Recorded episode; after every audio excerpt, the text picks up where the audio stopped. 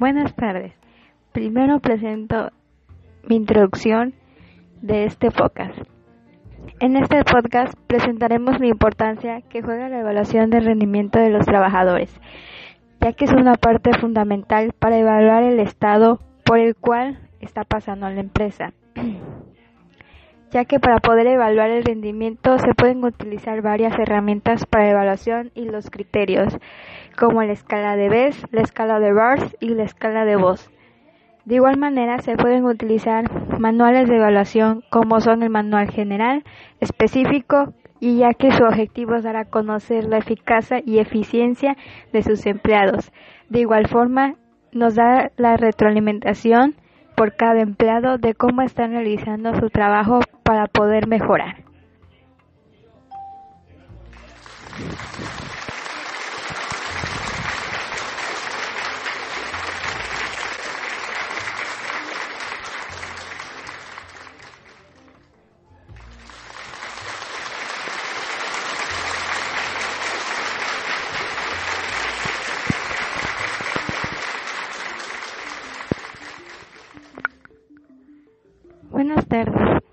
Mucho gusto para ustedes. Soy Anjuli Ocaña. Estudio en la Universidad Tecnológica de Cancún, estudio en TCU en Administración Área Capital Humano y actualmente estoy cursando el quinto cuatrimestre de esta carrera. Pero eso no es lo más importante.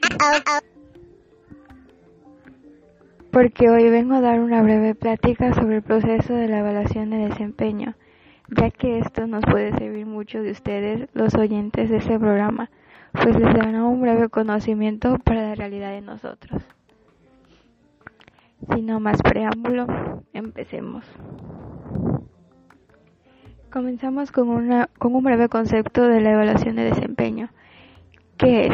Bien, es una de las áreas de actividad profesional de los recursos humanos en donde claramente se aprecia la relación entre los aspectos de la situación, que son estrategias de la organización, puestos de trabajo y de las personas que ocupan distintos puestos de trabajo y que tienen función con sus competencias y conocimientos.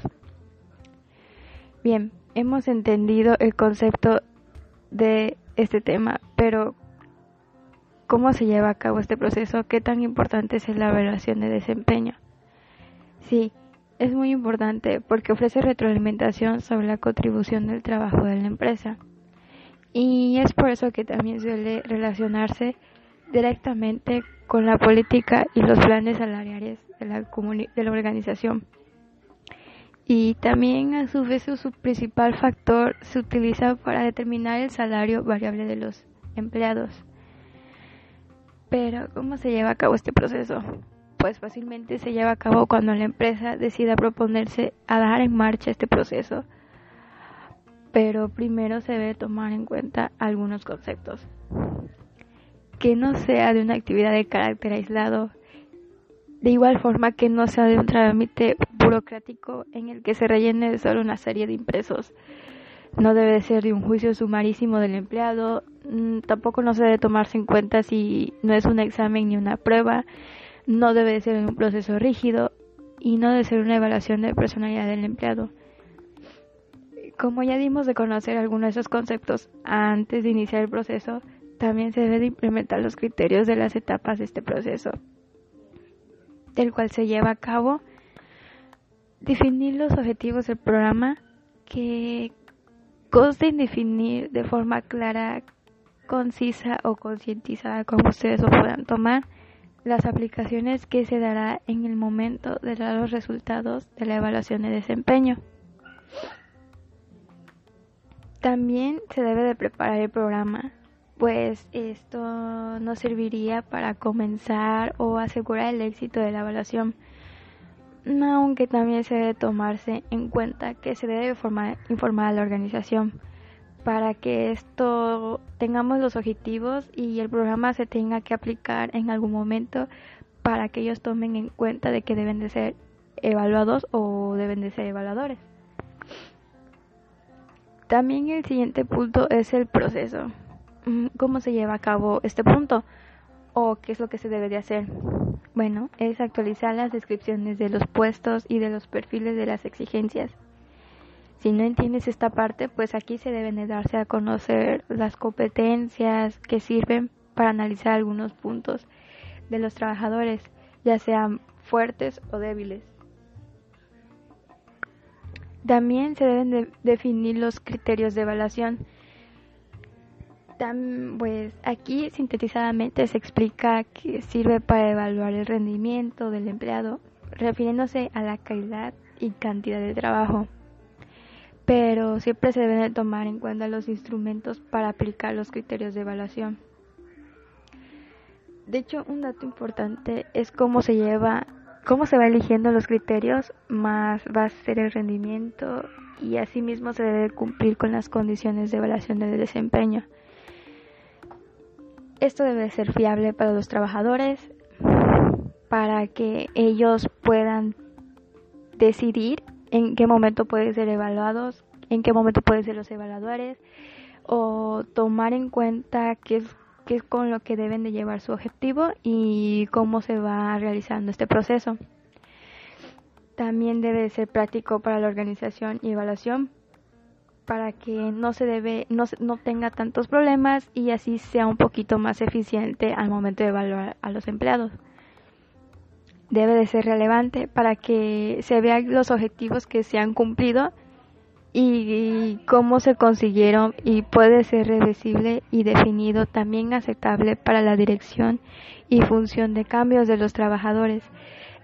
Esto es evitando los problemas exagerados de la evaluación.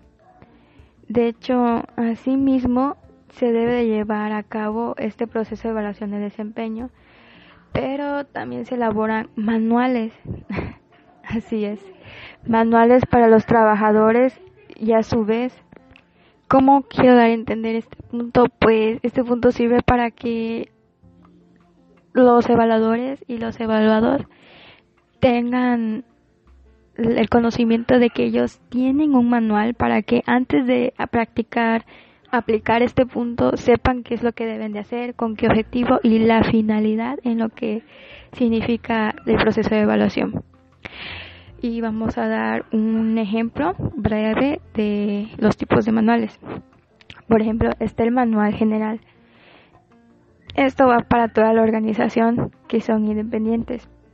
Al puesto de los que se llevan a cabo, este manual debe de contener lo siguiente, que es la evaluación de rendimiento, que es lo que estamos explicando, cómo, cuándo y pues qué es lo que se debe de hacer el proceso de evaluación. Este punto lleva a otros subtemas que explica todo lo que debe llevar en este manual, que es la entrevista inicial, la revisión del progreso, la evaluación anual, la retroinformación y el apoyo informativo.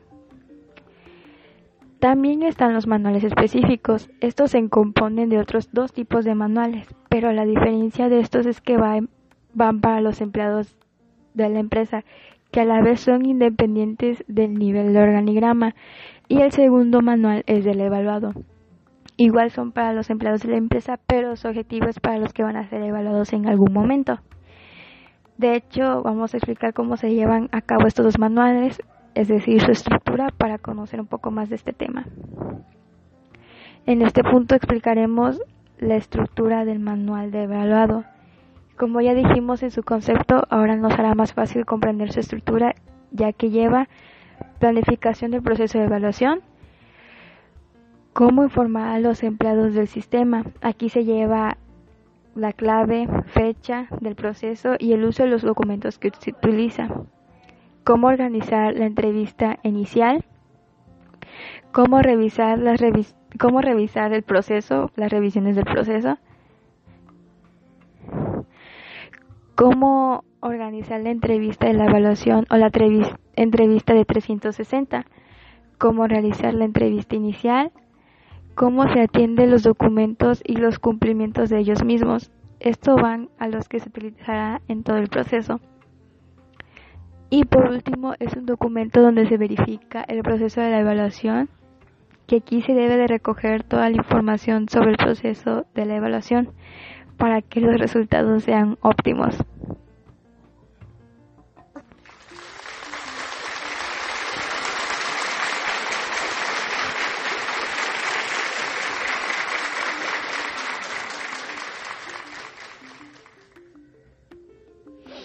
Bien, eh, aún de hecho, nos falta explicar cómo es la estructura del manual del evaluado. Ya habíamos dicho que el concepto de igual forma daremos a, a conocer su estructura para finalizar este episodio. Comencemos con el manual del evaluado. Aparte de ser dirigido a los evaluados, su información debe ser clara y sencilla, que no lleve confusión y sea fácil de entender. Y esta es su estructura. Debe de tener la implantación del sistema. Aquí se explica cómo se llevará a cabo el, el tema y de igual forma cómo debemos decidir los demás puntos a desarrollar. Está el estudio piloto. Este es un punto que a la vez es importante de usar, pero no siempre es posible de hacer porque se lleva a cabo la implantación, se selecciona un área de empresa y se aplica este sistema, pero a su vez no se logran los resultados, así que es mejor utilizar para detectar las necesidades de la organización. El seguimiento y actualización del sistema. Aquí se debe de entender el seguimiento de este proceso, pues para que tenga validez y así se comprueben los resultados de la evaluación. Obviamente se debe incluir los objetivos de la organización, al igual que los objetivos de la evaluación del desempeño. Y un último punto muy importante de este manual es la aplicación de los resultados. ¿Por qué es importante para este punto? Pues este punto lo hace importante porque las evaluaciones se aplican a las evaluaciones salariales, salariales, perdón, y la detección de los resultados de la evaluación de rendimiento. Entre otros puntos, tiene que ver con la empresa y el rendimiento de los puestos de trabajo y sus organizaciones. Los manuales para la evaluación de desempeño son muy importantes. Como ya lo había dicho anteriormente, sirven para detectar las necesidades, con qué objetivo se hace este la evaluación de desempeño y cuáles son los resultados que se ha logrado conforme va pasando este proceso. Prácticamente es una ventaja que tengamos este tipo de tema porque así damos en conocer qué es lo que realmente se hace en el área de recursos humanos y más en este área que es perfil de exigencias y actualización de datos del desempeño.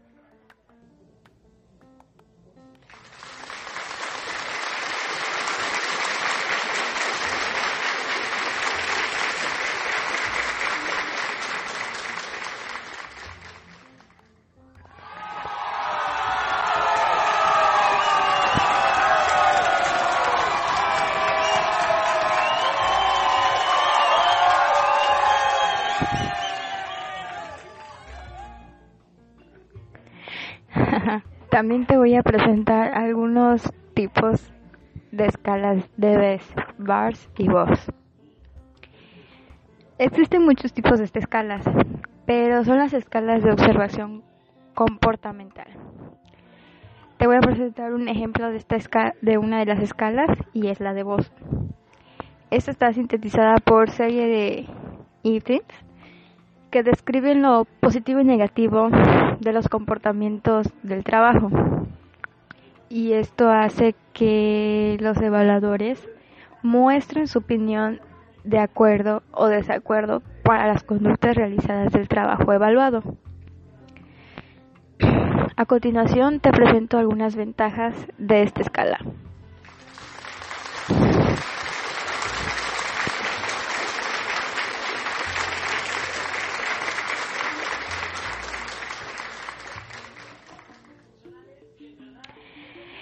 Permiten que los evaluadores dispongan de un instrumento de fácil comprensión y de aplicación sencilla. También otro punto es que sirven de apoyo para profundizar en la recogida de información a través de otras técnicas como las que son de la entrevista. También presentan los resultados que se puedan estandarizar fácilmente al permitir la cuantificación y comparación de los resultados. También te voy a presentar algunas de las desventajas de esta escala.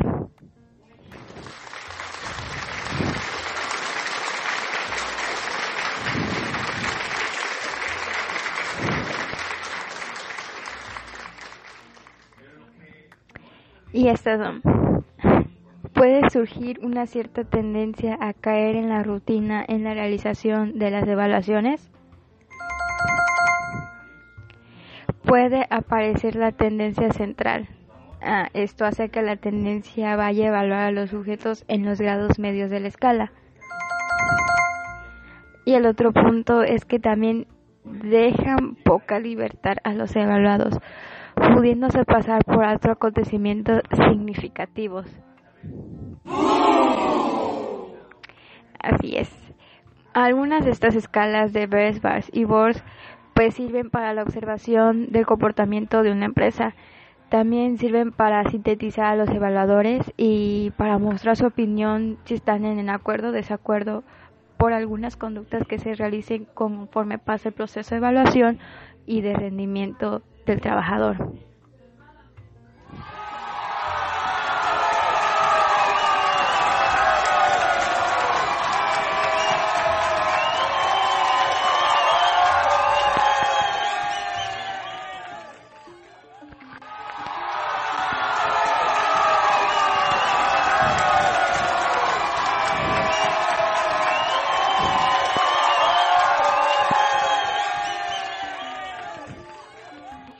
Ya, ya, vamos a finalizar este tema.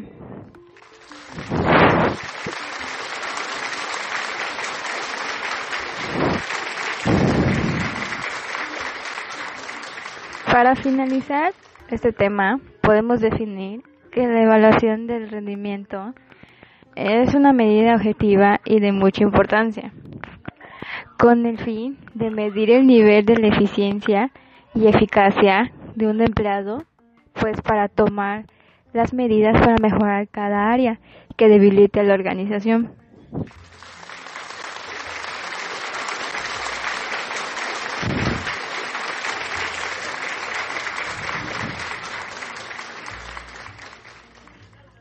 De hecho, con la evaluación del rendimiento podemos obtener información que nos ayude en la toma de decisiones relativas hacia el personal. También podemos mejorar el clima laboral y evaluar la eficiencia de los programas de gestión de recursos humanos. Y también la evaluación del rendimiento nos ayuda principalmente a mejorar las necesidades que se decretaron como suele ser el contenido del puesto de trabajo, el lugar del trabajo y la composición de la pantalla y como podemos observar juega un papel fundamental, demasiado fundamental, para cualquier organización.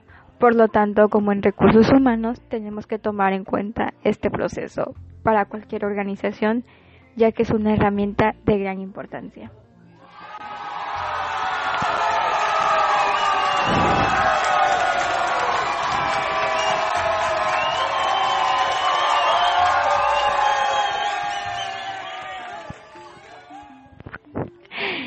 Pues esto ha sido todo.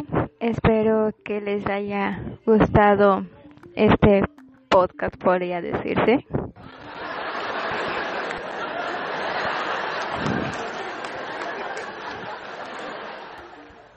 Bueno, podría decirse. Pues espero que les haya gustado y espero que para el siguiente episodio podamos contar más con estos tipos de temas. Cuídense mucho y hasta la próxima.